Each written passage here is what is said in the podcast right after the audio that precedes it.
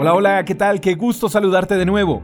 Salmos capítulo 116, verso 2 dice, Debido a que Él se inclina para escuchar, oraré mientras tenga aliento.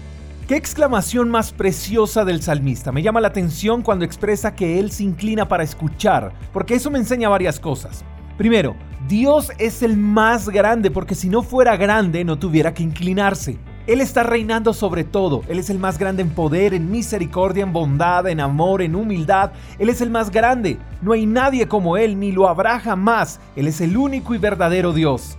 A veces creemos que Dios no presta atención a nuestras oraciones, creemos que Él está ocupado atendiendo las oraciones de los que son más consagrados, de los pastores, de los grandes líderes, porque se nos ha enseñado que entre más perfectos seamos, más Dios nos escuchará y eso es mentira. Dios nos escucha a todos y atiende a cada una de nuestras peticiones, no por lo que hagamos, sino por lo que somos, y somos sus hijos. Dios no tiene una lista de favoritos o una lista VIP donde anota a los que tiene que atender primero. No, cuando tú decidas acercarte a Dios y hablar con Él, Él te atenderá, Él se inclinará y te escuchará porque te ama y porque eres su hijo. Entonces, ¿cuál debe ser nuestra tarea?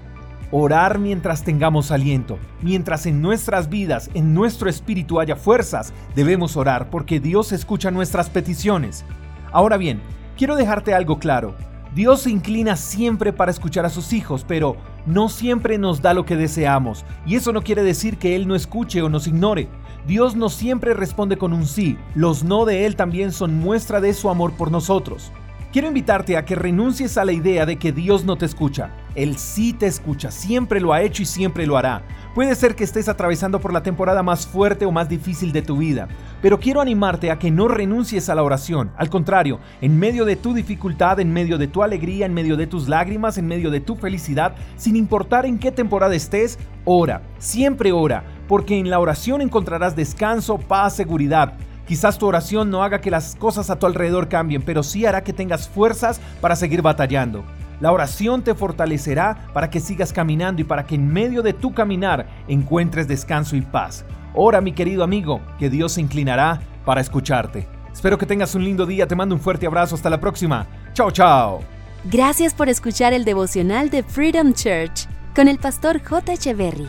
Si quieres saber más acerca de nuestra comunidad, síguenos en Instagram, arroba Freedom Church Call. Hasta la próxima.